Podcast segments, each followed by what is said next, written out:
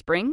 Is that you? Warmer temps mean new Allbirds styles. Meet the Super Light Collection, the lightest ever shoes from Allbirds, now in fresh colors. These must have travel shoes have a lighter than air feel and barely their fit that made them the most packable shoes ever. That means more comfort and less baggage. Try the super light tree runner with a cushy foam midsole and breathable eucalyptus fiber upper. Plus, they're comfy right out of the box. So, what can you do in a super light shoe? What can't you do is the better question. And because they're super packable, the real question is where are you taking them? Experience how Allbirds redefines comfort. Visit allbirds.com and use code SUPER24 for a free pair of socks with a purchase of $48 or more. That's A L L B I R D S.com. Code SUPER24.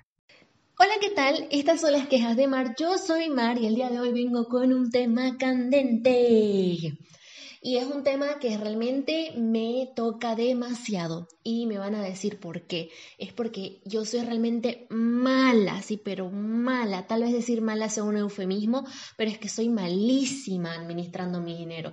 Ustedes me van a decir, no, una chica de 23 años, soltera, sin hijos, independiente, que no sepa administrar su dinero. Y yo, en plan de sí, sí las hay.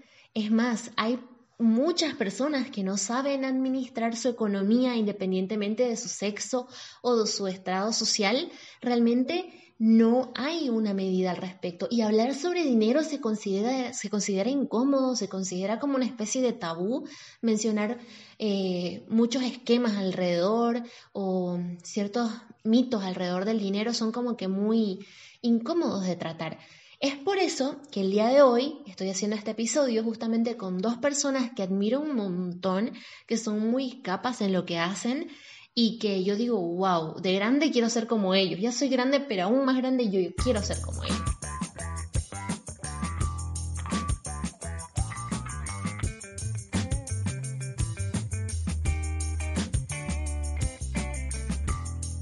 Advertencia, por cuestión de la cuarentena hemos respetado la distancia social. Por eso este episodio se ha grabado a través de Zoom. Si hay alguna interferencia o sonido con el micrófono y voz de los chicos, ha sido por el internet. Recuerden quedarse en casa.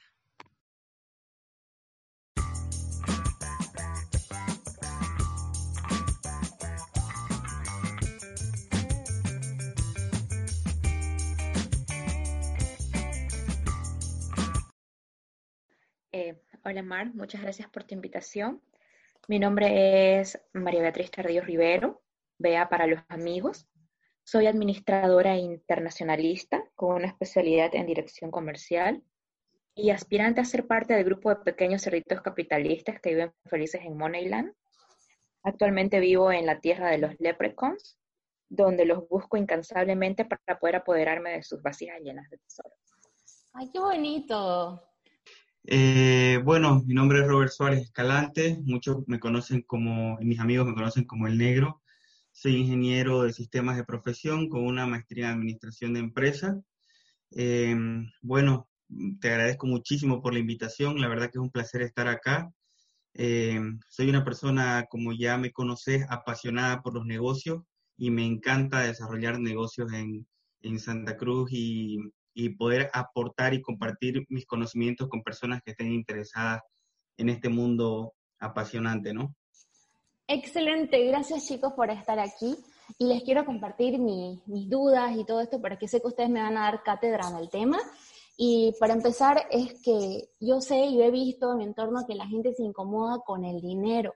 Es como que vas a un lugar y toca pagar la cuenta y todo el mundo como que se pone tenso y hay ese silencio y siempre hay uno que es como que el más avispado dice, ya, ok, ¿cómo lo dividimos o cómo hacemos, no? Y yo admiro a esas personas porque realmente eh, es increíble el nivel de incomodidad que se genera cuando tocas temas este, de dinero, de negocios y lo demás.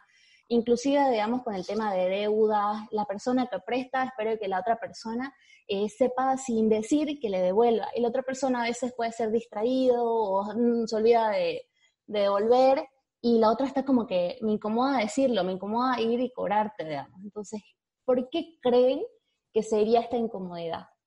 Eh, bueno, primeramente creo que esta incomodidad se debe a que hay un desconocimiento de cómo manejar el dinero.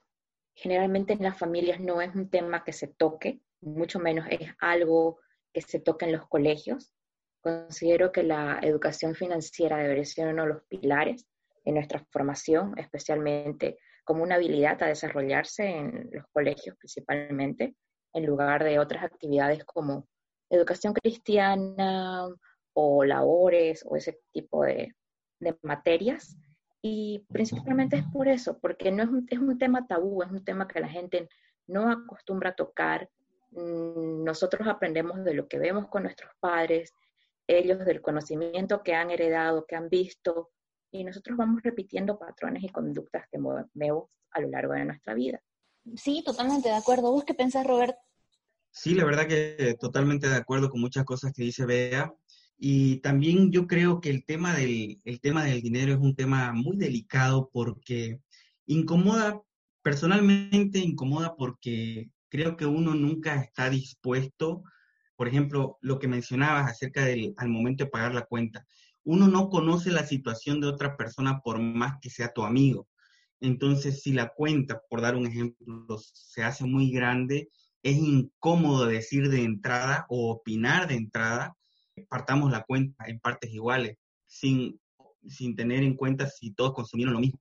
Más que todo, yo creo que es un tema de incomodidad, porque desconocemos la situación de cada persona y, por supuesto, creo que en la, por lo general evitamos hacer pasar un mal rato a una persona o incomodar.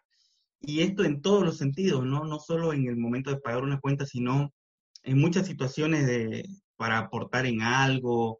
Eh, creo que es bastante incómodo el, tocar y cuantificar el, el dinero, ¿no? Sí, muy de acuerdo inclusive, digamos, la gente no está acostumbrada a hablar, te dicen, por ejemplo, no digas este, cómo estás económicamente, ni cuánto ganas, ni nada, o sea, el tema de dinero, evita hablarlo. Cuando yo, por ejemplo, considero que es algo que se debería decir de manera normal, sabes que hoy no puedo, la verdad, no estoy, no, no están en mis posibilidades económicas o etcétera. Hay un montón de formas de, de referirse al dinero sin necesidad de, de tocar temas personales muy profundos. Y creo que el tema de, de cómo yo me siento en mi relación con el dinero, de hacia dónde estoy yendo con el dinero. Muchos ponen el, el tema de la plata, de la economía en el centro y nosotros este, alrededor como orbitando. Cuando considero que nosotros deberíamos estar en el centro y el tema del dinero tenemos que ah, dejarlo que orbita alrededor de nosotros y tener un control.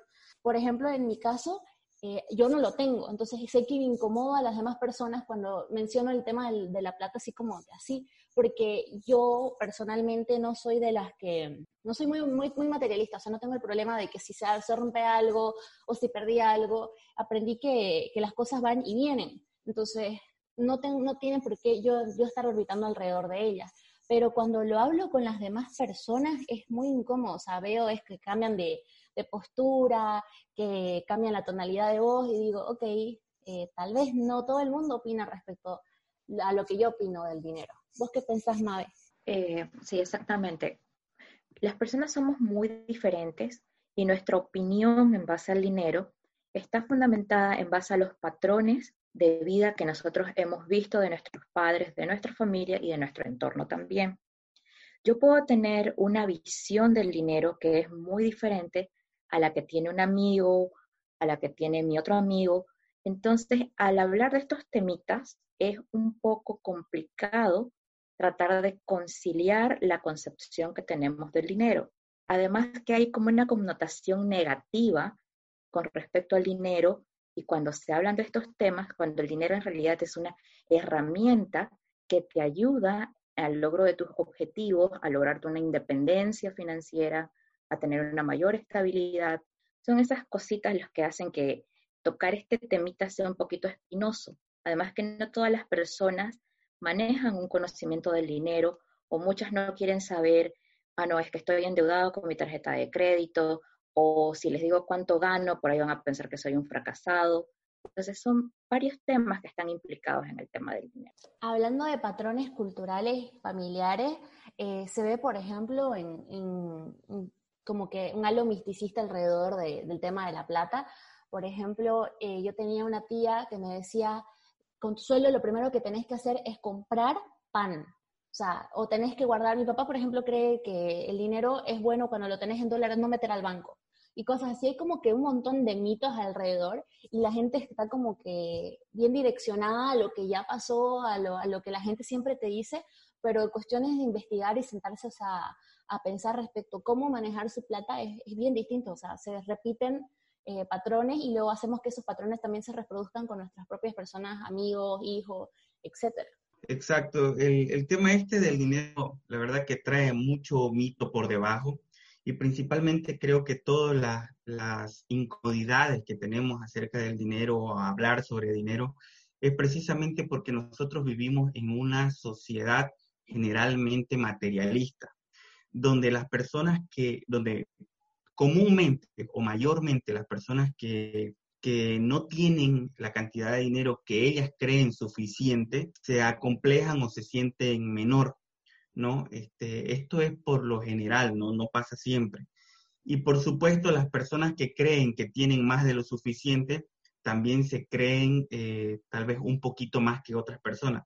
Y por supuesto es algo, eso es algo que está eh, muy, muy errado, porque al contrario, cada persona debería ser lo suficientemente transparente con su y natural con, con su posición económica eh, o socioeconómica, si queremos verlo así, y, y, ser totalmente transparente, ¿no? Sabemos que las personas se, se conocen mejor y se agradan más si son realmente transparentes. Lamentablemente este tema del dinero pone muchas barreras porque no todos quieren dar esa cara de tener poco o tener menos que el otro.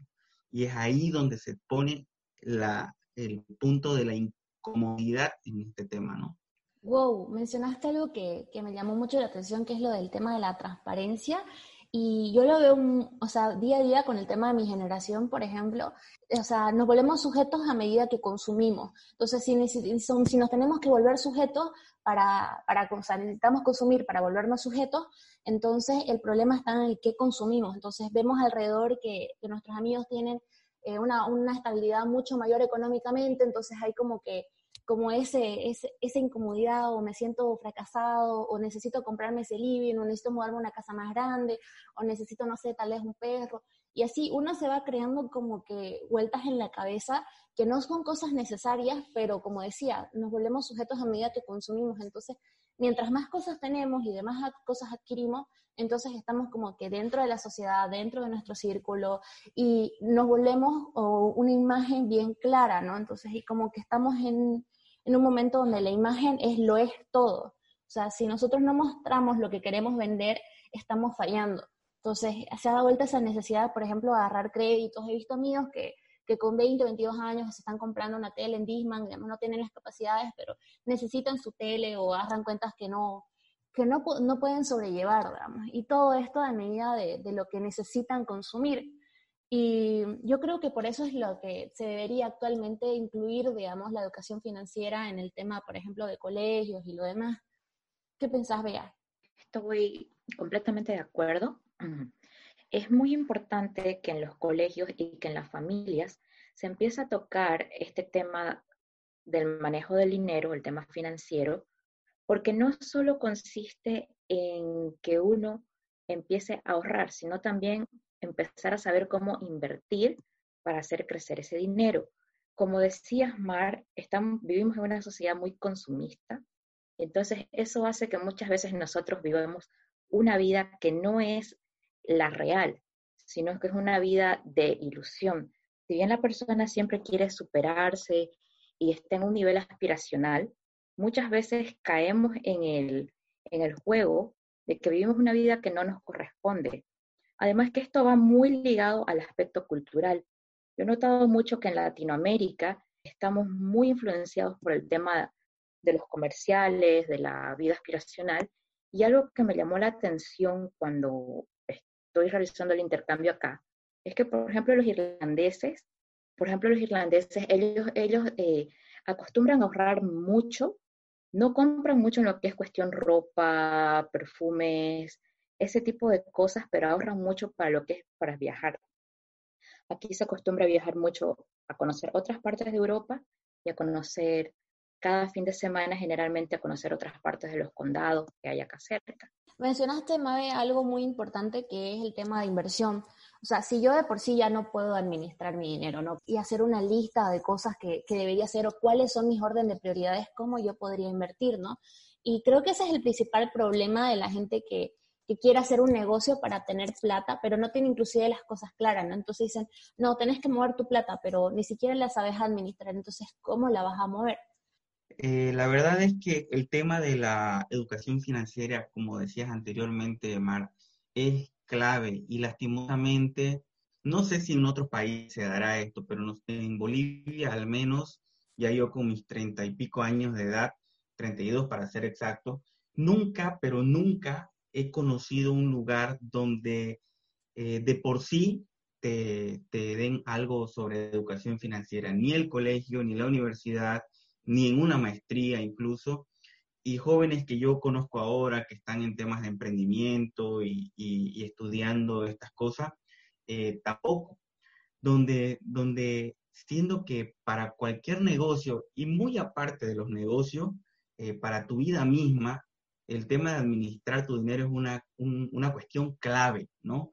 Porque vos podés ser excelente comerciante, excelente vendedor, excelente profesional, pero si no tenés los conocimientos básicos de, de, una educación financiera adecuada, este, bueno, te va a ir mal, pues no siempre, siempre te va a estar faltando dinero para algo, vas a llegar al mes prestando o cosas así. Y por supuesto que eso no te va a dejar crecer nunca, porque vas a estar estresado en, en, en ciertas cosas con cuestiones de dinero que no te van a permitir desarrollarte, no te van a a permitir desarrollar los proyectos que te planteé, porque lastimosamente mucho, todo, muchos de los proyectos que uno quiere iniciar necesitan un capital base.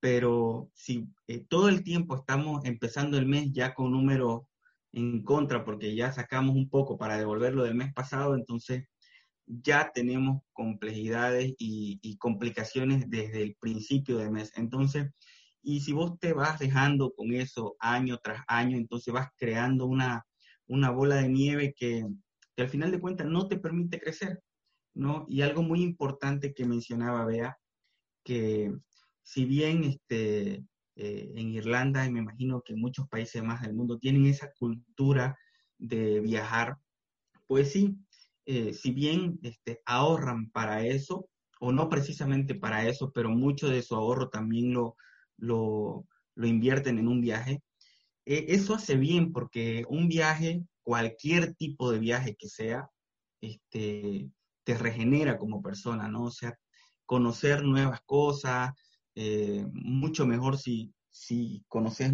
idiomas, si conoces lugares que nunca antes habías ido, nunca antes te habían comentado, te regeneran como persona y, por supuesto eso te ayuda muchísimo en tu desarrollo personal y eso por supuesto también te va a ayudar mucho en el, en el desarrollo de tu vida, pues, ¿no?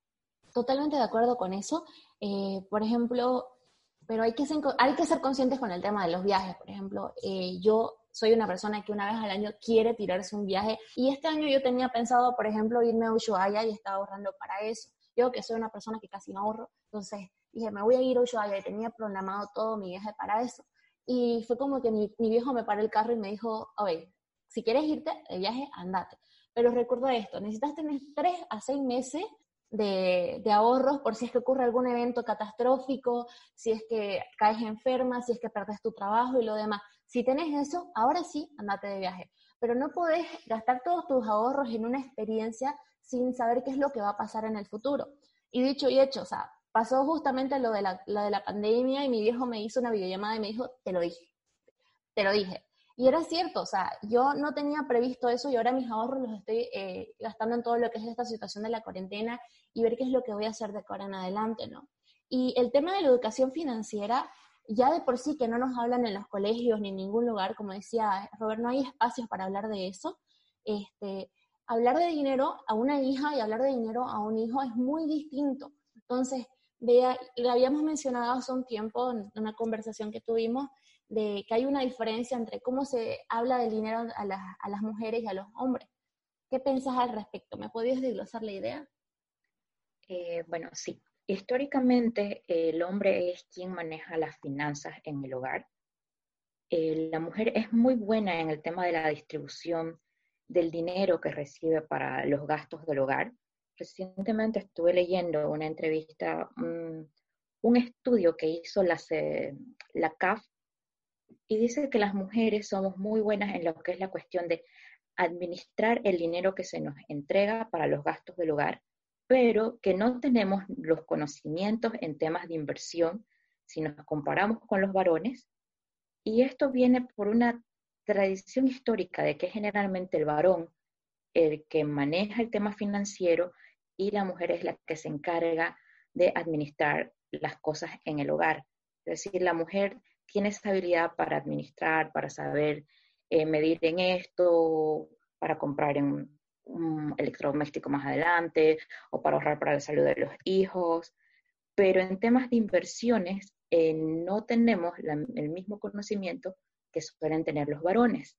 Al mismo tiempo que cuando llegamos a una edad bastante avanzada, como muchas mujeres dependen en gran parte del dinero que recibían de los esposos en conjunto y el esposo llega a faltar o llegan a ser personas muy mayores, eh, la mujer suele atravesar un periodo de crisis ahí porque no se ha sabido preparar en su debido tiempo y porque tampoco ha, tenido, ha adquirido los conocimientos. Ojo, aclaro algo, eso no implica que todos los hombres sepan cómo van a invertir o desarrollar, porque ese es un tema, es una falencia que tenemos tanto hombres como mujeres actualmente. Exacto. Y, se nota demasiado, ¿no? Hace un tiempo, por ejemplo, este, hablaba con, con un amigo y este amigo me decía, iba a recibir su bono universal. Entonces él dice, bueno, lo voy a gastar en alcohol y probablemente me haga un tatuaje. Y yo en ese momento, en otra situación, este, en la que ya vivo sola, soy una persona independiente y pago mis cosas, digo, pucha, pero ¿y el agua, el gas, el internet, Netflix, Spotify? Por favor, pensa en la vida, muchacho. Y, o sea, no lo dije de esa manera, pero como que lo direccioné para pensar en qué otras cosas podía invertir su dinero. Y me dice, no sé, supongo que esas cosas ya se lo ven los adultos. Y yo me quedé así como que, hijo, ya vos sos un adulto. O sea, creo que, como decía Robert, posponemos tanto el tema del ahorro, de la inversión, del manejo del dinero y la educación financiera, que van pasando los años y llegamos a los 23, 24, 25 y nos decimos, ok, que lo hagan eso los adultos, digamos, pero nosotros somos los adultos. Ponernos en las circunstancias de que vamos a envejecer y vamos a, estamos muriendo, ¿no? Vamos a envejecer, vamos a pasar por experiencias y circunstancias muy difíciles y si nosotros no tenemos un colchón económico, ¿cómo nos vamos a mover, ¿no? Y, es bastante triste porque no solamente se ve, como decía Mabe, en mujeres o en hombres, o sea, se ve en todos. Y, es algo de lo que se debería hablar. ¿Qué pensás, Robert? Por supuesto. Este, mira, lo que acabas de decir, este, Mar, me, ha llevado a recordar mis épocas de joven y responsable. Porque, bueno, este, todos en la vida hemos sido jóvenes y obviamente unos maduramos más tarde que otros, otros más temprano, obviamente. Y, mira, este, por supuesto, eh, la vida es una de, de las universidades que, forma personas, pues, ¿no? La vida misma va enseñando. Y, mira, ¿por qué digo esto? Porque, por supuesto, eh, yo, no soy una persona que, que tiene abundancia como todo el mundo quisiera. Este, gracias a mi trabajo y gracias a las cosas que he aprendido, bueno, tengo lo, lo necesario y para vivir tranquilo, pero me pongo a pensar en lo siguiente. Este, han pasado muchas cosas eh, a lo largo del, tiempo para que yo esté en la, en la, posición en la que estoy, ¿no? La vida me ha tenido que enseñar este, de muchas formas, este, en, algún negocio he, tenido que fracasar para volver a intentar en otro, este, entonces la vida misma te va enseñando y eso es lo que te hace valorar el, poco, mucho o el dinero que tengas, ¿no? Entonces, porque yo recuerdo, este, yo no nací en cuna de oro, pero también gracias a Dios y gracias al trabajo y el esfuerzo de mis padres nunca me faltó nada. Entonces yo estaba en, mi juventud en una situación económica cómodo, ¿no? Eh, donde yo no tenía esas preocupaciones. Yo a mi, a mi, mientras estudiaba la universidad, este, yo tenía muchas cosas, estaba tranquilo y no pensaba eh, en lo que, en, mi futuro, ¿no? Por supuesto, estudiaba y todas esas cosas que era lo, que normalmente todo el mundo hace, pero ya fue cuando le encontré el, el, gustito a estas cosas de trabajar, de generar. Siempre fui curioso por generar mis propios ingresos, eso sí, porque mis padres, gracias a Dios, me dieron una, una educación económica que esto es lo que hay y con eso ve qué haces, organizate y todo. Entonces, eso me ayudó, creo yo, a despertar ese, ese espíritu emprendedor y, buscar a las cosas, ¿no? Buscarle a, a generar mis propios ingresos, etcétera. Pero así como tu amigo, yo muchas veces pensé, ¿no? O sea, que esas eran cosas de adultos, todavía no, no me interesa, pero ya uno se va dando cuenta que mientras más este, vas creciendo, obviamente tus responsabilidades también. Eso enseña muchísimo.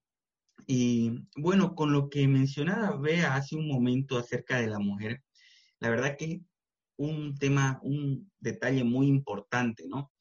El, el tema de la mujer la mujer en sí juega un papel clave en la finanza, ya sea en las finanzas de una familia o simplemente de una pareja de novios o todo. Vamos a sacar todo el papel o las críticas este, machistas y estas cosas que, no son el caso hoy día de lo que voy a mencionar, pero por supuesto que la mujer eh, juega un papel clave en, la situación y administración de finanzas. Estoy muy de acuerdo con Bea eh, cuando mencionó que la mujer es especialista en administrar y en distribuir el dinero. Sí, estoy totalmente de acuerdo, lo he visto durante años en mi casa con mi madre, este, lo veo con, mucha gente, ¿no? Como las mujeres son más detallistas a las cosas, mientras que los hombres somos un poquito más desprendidos y, hacemos un gasto innecesario por acá, otro gasto innecesario por acá, este, cosas así. Pero es tan clave eh, la mujer, veámoslo en el punto de vista de una pareja, porque también eh, la mujer puede ayudar a controlar los gastos a un hombre, porque sabemos que los hombres somos un poquito más desprendidos en lo general. Eh, pueden ayudarte a, controlar la situación económica o pueden ayudarte a descontrolarla definitivamente, ¿no? Porque nuevamente repito, no va por un tema de machismo, no va por un tema de nada, es un, criterio que se ve en nuestra, en nuestra sociedad, donde generalmente, no siempre, eh, el hombre eh, es el que se encarga de pagar, no sé, una cena de aniversario, el que se encarga de pagar eh, unas entradas a un, a un concierto, cosas así. Entonces, si, si esa mujer, por ejemplo, es una mujer que cuesta satisfacerla con, tantos detalles, si lo podemos llamar detalles, este, por supuesto que te va a ayudar a descontrolar tu, tu, finanza. Pero si es una mujer bastante consciente, madura en este tema de, economía, por supuesto que al contrario te va a poner frenos, los frenos que todo hombre necesita, este, y te va a ayudar a, manejar de mejor manera, eh, mucho más eficiente tu, tu pues, ¿no? Entonces yo pienso que la mujer realmente juega un, papel clave en la economía. Sí, totalmente de acuerdo con vos en algunas partes, eh, principalmente en el hecho de que no hay que, o sea, hacer, ignorar el elefante en la habitación. Realmente a nivel de Latinoamérica la, la cultura machista es predominante, entonces las mujeres solemos, o sea, suelen este, tener un rol como que de administración, de, poner frenos, otras que no, dependiendo de que algunas de la educación, ¿no? Como decía Bea, es cuestión de realidades. Creo que la principal, el principal, la principal meta que debemos tener como sociedad siempre es generar espacios donde se puedan hablar de estas cosas, ¿no? De que enseñar el tema de la administración tanto a hombres como a mujeres para que no sea una responsabilidad de entre una pareja o una familia de ni el uno ni el otro, sino que sea como una compenetración de valores y de esfuerzo. Entonces, creo que eh, generar esos espacios de diálogo, de, esfuerzo, es importante para poder romper con todo ese esquema, ¿no? De que ya yo, yo te cuido las finanzas y vos salís a trabajar, ¿no? O, al revés, digamos. Entonces, creo que lo importante es eso, de generar espacios, momentos y lugares precisos para que toda, toda nuestra sociedad pueda eh, aprender de esto. Y con esto de la cuarentena, yo me quedo pensando, las personas como yo, como otras muchas que no tienen ni idea del tema del dinero, ¿qué van a hacer? O sea, ¿cómo podría ayudar esta situación a, una persona? ¿Cuáles serían los tips para, para abordar toda la cuarentena, todo lo que se viene de ahora en adelante, Mabe? Eh, bueno, primeramente hay que, hay que distinguir en qué situación está la persona, porque hay diferentes tipos de realidades. Hay una persona que va a estar un poco más holgada financieramente, hay otra que va a estar quebrada completamente. Entonces, primero analizar en cuál es tu situación. Lo segundo que considero importante es analizar qué patrones de conductas tenés respecto al dinero, porque eso va a determinar mucho de cómo estás actuando, cuál va a ser tu accionar. El segundo es empezar a planificar tus gastos, porque en este periodo de cuarentena lo que hemos visto es que hay menos ingresos, va a haber mayor inestabilidad a medida que pasa el tiempo. Entonces, lo primero es hacerte una planificación y un presupuesto, saber de cuáles son tus ingresos y cuáles son tus gastos reales. Y en base a eso, empezar a crear tu plan de acción. A ver, cuánto puedo ahorrar, cuánto puedo destinar a qué ítems, cuáles puedo reemplazar. Por ahí puedo reemplazar ir al supermercado y puedo ir al mercado, o puedo reemplazar un producto que es más caro por otro producto que es más barato. Entonces, empezar a ver cuál es tu realidad y en base a eso actuar. Totalmente de acuerdo.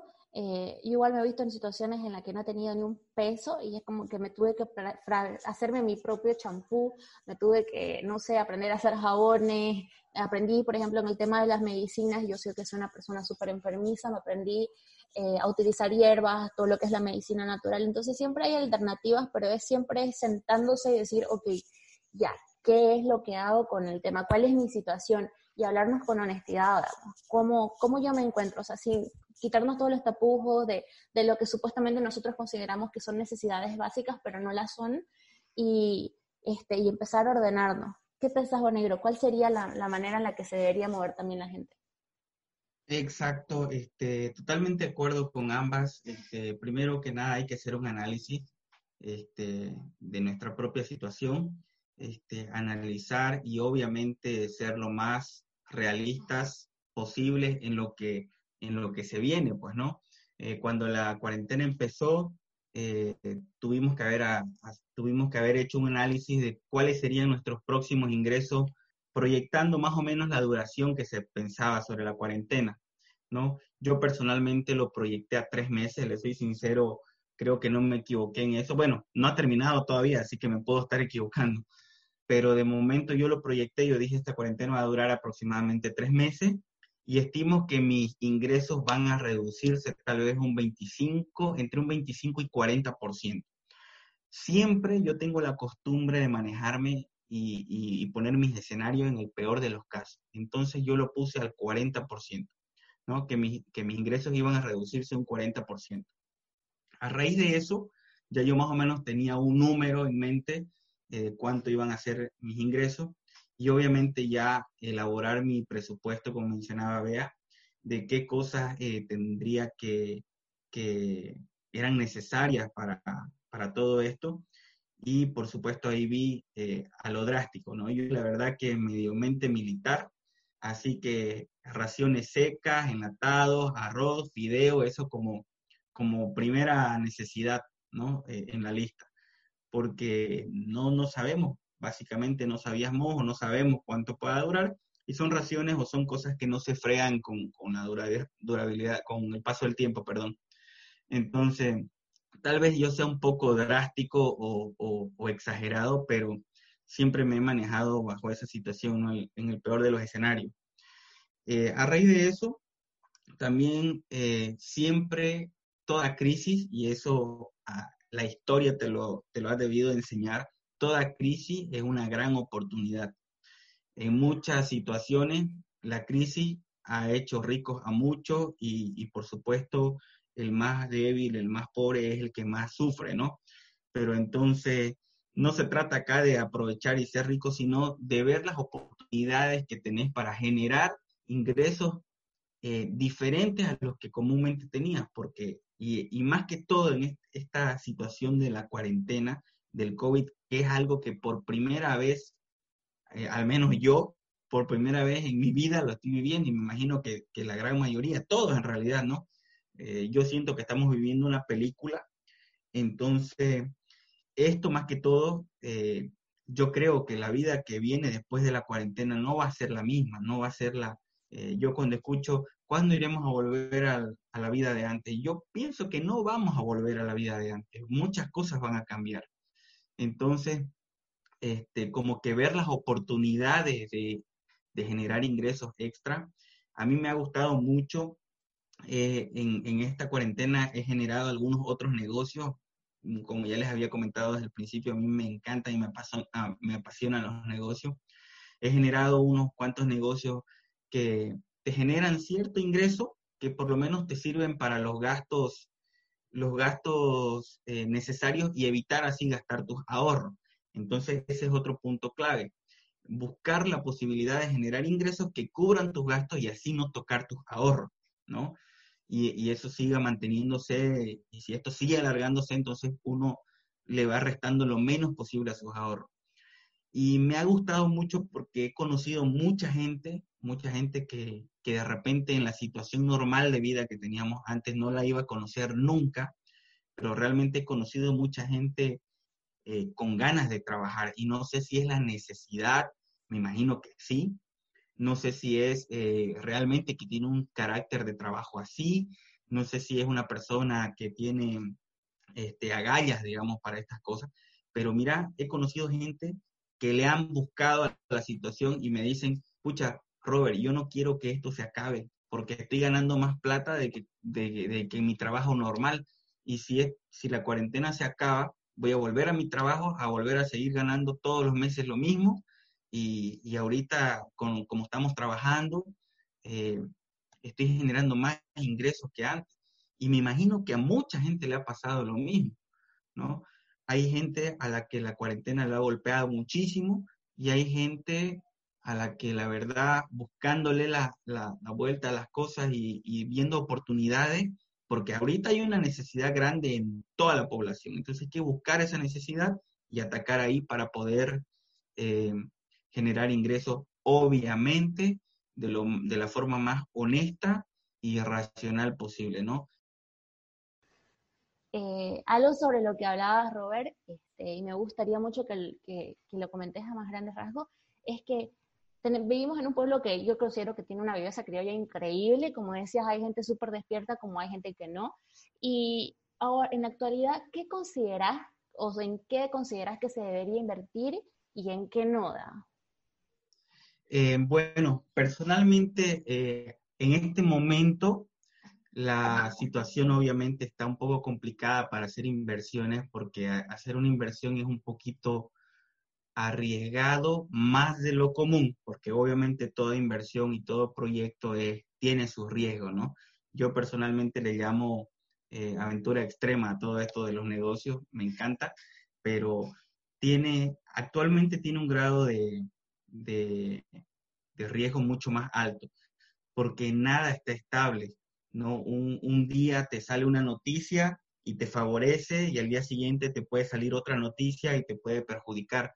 Entonces, pero de momento, de momento creo yo que una buena inversión, si, si querés ingresos este, sin exponerte, porque podés, podemos generar ingresos o invertir en algo en algún trabajo o negocio, pero vamos a estar expuestos al, al tema del virus.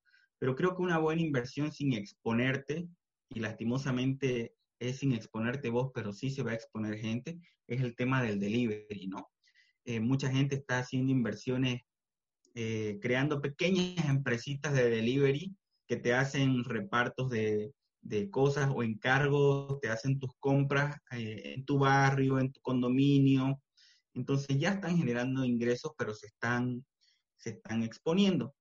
Entonces, crearte una empresa de delivery que organice todo eso es una inversión bastante baja, y, pero el problema es que eh, las personas se exponen. Lastimosamente, ahorita cualquier, este, cualquier trabajo que tenga que ver con salir de tu casa ya te estás exponiendo. Y otra, otra inversión que uno puede hacer, básicamente, eh, es el tema, si tenés los conocimientos necesarios, como es mi caso, eh, de ponerte a desarrollar sitios web, eh, de tiendas virtuales para negocio, básicamente en eso es lo que yo me he metido en la cuarentena todo el tiempo, he invertido tiempo y dinero en esto. Y, bueno, en eso estamos trabajando, estamos desarrollando tiendas virtuales para negocios o agrupando tiendas en un pequeño marketplace para que la gente haga sus pedidos a su domicilio. Entonces, mientras uno pueda invertir poco dinero y, bastante tiempo, tu, tiempo y tu esfuerzo, espectacular, sin, y, evitando obviamente eh, que, que, las personas o uno mismo se tenga que exponer a, a este virus, ¿no? Eso pienso yo, más que todo, la inversión digital es la que, la que más favorece y la que mejor juega en este momento. Yo creo que también es una cuestión de análisis. Eh, una persona que está en constante viendo e informándose de, su entorno sabe en qué debe y no invertir, ¿no? Por ejemplo, el caso de, de, hace, unos 3, 5, creo que 6 años, más todavía, hubo una empresa que empezó con toda la movida del, delivery que acá no había. Entonces, el manejo de sus redes sociales y el resto del marketing eh, no fue muy favorable para ellos y mucha gente tampoco los conocía y eh, por ende terminaron quebrando. Y ahora, como dice este Robert, es como que su auge y también va con el tema de las tiendas virtuales, ¿no? Y, y es como que algo en lo que la gente también debería empezar a estudiar todo el tema de, la movida este, desde periodismo digital hasta marketing digital, toda la creación de tiendas, administración, todo, todo lo que tenga que ver con digital en su momento. Y es cuestión de, de verlo, ¿no? Por ejemplo, yo para poder empezar a hacer este podcast no tenía idea de muchas cosas. Entonces me senté una noche, dos noches, tres noches y empecé a, verlo. O sea, me empecé a volver súper este, pro en todo lo que es lo de Google Site, todo lo demás, lo de Google Admin. Y hay gente que se ha sentado como Robert y ha dicho, ok, ya, ¿qué está pasando? No, necesito buscar una solución, algo, algo en lo que yo me pueda enfocar en estos momentos, porque tampoco no podemos hacer nada. La cuarentena no es tiempo para hacer nada. O sea, está muy bien que nos dediquemos a nuestro desarrollo espiritual y emocional y entendernos en esta situación, pero tampoco es, es que no vayamos a quedar en pausa o en este y no hacer absolutamente nada. Entonces, ¿algo que acotar, chicos? ¿Algo que, que le gustaría aportar que no se haya mencionado antes? Eh, bueno, primeramente que aprovechemos este periodo de la cuarentena para hacer un análisis interno y empezar a estudiar el aspecto monetario. Aprovechemos que ahora tenemos este tiempo maravilloso para empezar a ver formas en las que puedo ahorrar empezar a analizar el entorno en el que estoy, tomar las oportunidades que el entorno me va a arrojar y también empezar a estudiar el tema de lo que es inversiones. ¿Cómo voy a invertir el dinero una vez que yo consiga ahorrarlo? Eh, les paso un datito, por ejemplo, la Golden Sachs está dando de manera virtual unos cursos completamente gratis, tanto para hombres como para mujeres, donde te da una serie de herramientas y pautas sobre tanto marketing, marketing digital, finanzas, que te pueden ayudar a ampliar tu conocimiento. Así que las personas que tengan un tiempo libre pueden aprovechar para comenzar a instruirse, al mismo tiempo para analizar el entorno e ir mejorando sus habilidades financieras. No, espectacular, totalmente de acuerdo con Beatriz. Em, eh, interesante dato el que acaba de dar. Así que pueden, todas las personas que vayan a escuchar esto pueden aprovechar eso. Y bueno, eh, ¿qué puedo decir yo sobre este momento de la cuarentena? Em, sinceramente es un momento para aprender muchas cosas, porque de por sí la misma cuarentena y la misma situación ya nos está enseñando muchísimas cosas. Y principalmente, me, da gusto mencionarlo en este podcast en el que estamos hablando del dinero, donde prácticamente este, eh, se rompe todo, todo el, criterio o mito que teníamos del dinero, ¿no? Porque eh, nos ha enseñado que literalmente el dinero no es lo que nosotros creíamos que era. Eh, no te regalan, no te, con el dinero compras tu vida, no compras la salud, no compras estatus, no compras este, estilo, no compras eh, todo lo que creemos que compramos, ¿no? Y la misma cuarentena y esta misma pandemia nos lo está enseñando. Eh, se han perdido eh, vidas de personas millonarias que aún teniendo todo el dinero que tenían no han podido sobrevivir a este virus. Mucha gente tiene sus movilidades de lujo y, todas están estacionadas en tu garaje ya más de 60 días. Eh, estamos acostumbrados, vivimos en una sociedad de donde, donde, donde tu, tu ropa, tu celular, tu, tu, tu, Apple Watch, lo que querrás, este, te define o te, o te, o te marca en un segmento socioeconómico. Y ahora este, todo el mundo anda de chinela, short y polera en su casa. Eh, todo el mundo con perfumes y todo ahí amontonados en el tocador y, y, apenas te pones el desodorante y alguna que otra loción para el día. La valiosa enseñanza que nos da esta cuarentena y esta pandemia, o sea, no es del todo mala, porque sinceramente y personalmente me ha enseñado muchísimo. Eh, he compartido eh, ya más de 60 días, 24 horas así con mis padres acá en mi casa. Son dos personas mayores a las que, con las que estoy acá compartiendo todos los días. Si bien yo estoy trabajando también acá en, mi domicilio, pero estoy también en la libertad de estar con ellos, conversar con ellos, cosa que antes en un día normal eh, yo salía a 8 de la mañana y volvía a 9, 10 de la noche y, y poco, nada, conversaba con ellos el día, ¿no?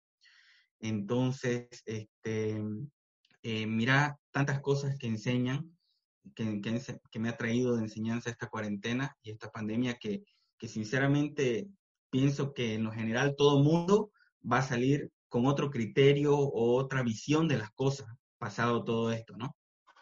Wow, sí, totalmente de acuerdo. Tenés mucha razón, Robert. Creo que es un momento de reconciliación con todas nuestras partes, con todas las partes de nosotros mismos, reconciliarnos con nuestra familia, ver, por ejemplo, con nosotros mismos cómo, cómo reaccionamos con todo esto, conocernos cuando vivimos en una situación en la que todo es ruido, todo el tiempo estamos eh, en la calle trabajando con gente alrededor, siempre hay ruido. Entonces, tenemos muy poco tiempo para hablarnos, para reconciliarnos con todas las partes que nosotros tenemos. Y cuando tenemos ese tiempo, por lo general lo, lo dejamos para descansar, para ver una serie y cosas así. Pero esta cuarentena es un momento para reconciliarnos inclusive con el dinero, que creo que es algo muy importante. Entonces, yo las invito a ustedes acá para que estén en este episodio porque hay gente como yo, gente como que, que no, no tiene ni idea de qué es lo que va a hacer con, con todo el tema monetario y que necesita esta clase de espacio, gente que esté dispuesta a hablar y que no se sienta incómoda con el tema de hablar de plata, ¿no? De, de qué es lo que voy a hacer, cómo lo puedo hacer y así, ¿no?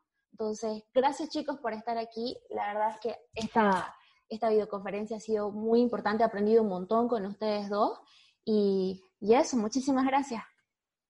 Eh, bueno, gracias Mar por la invitación y aprovechar, que las personas aprovechen este tiempo para poder aprender un poco más sobre lo que es finanzas. Perfecto. ¿Vos, Robert, algo más que querrás decir? Eh, nada, Mar, agradecerte de verdad, un placer estar acá con vos y con Beatriz, compartir este, este tema tan importante, delicado y para muchas personas incómoda, eh, pero es muy importante hablar eh, con trapitos al sol sobre el tema del dinero. espero que de verdad lo, que, lo poco que hemos podido nosotros impartirles acá sea de mucho beneficio para muchas personas. Este, la verdad, Beatriz, un placer conocerte. Eh, estamos a la distancia, pero mira cómo la tecnología puede hacer grandes cosas acá. Así que un placer y agradecido por todo. Muchas gracias chicos por estar en este episodio. Nos voy a ver en los siguientes, espero. Y para los oyentes de las quejas de Mar que se hayan quedado hasta el final del episodio, les tengo un pequeño concursito. En realidad, eh, Bea lo planeó y a mí me pareció encantadora la idea, así que se las tengo para todos ustedes. Consiste en ver cómo pudieron ahorrar durante un mes. No nos interesa saber la cantidad porque es algo muy personal, pero sí todo el proceso que hicieron para poder juntar ese dinerito, ¿no? Si agarraste una botella de Coca-Cola, le hiciste un hueco y empezaste a, meter ahí las monedas o los billetes, o si usaste una lata de choclo, si te armaste un esquema, si te armaste un plan, y cómo fue evolucionando eso durante un mes. Para el episodio 8 de Mar, que ya me hayan pasado sus videitos, yo ya voy a tener al ganador de la pequeña cenita que vamos a estar dándoles. Y eso. Y y para despedirme quiero agradecer a las siguientes personas por todo el apoyo que me han dado hasta este momento en el podcast, que son Andrés Flores, Andrea Giné, Ángela Espinosa, Keila, Ayes Artesana, que sos un amor, me encanta tu trabajo, y a Belén Vaca. Muchas gracias chicos y espero que por favor sigan siendo fieles al podcast de las quejas de mar. Los deseo un montón de besos y bendiciones y nos vemos en el siguiente episodio.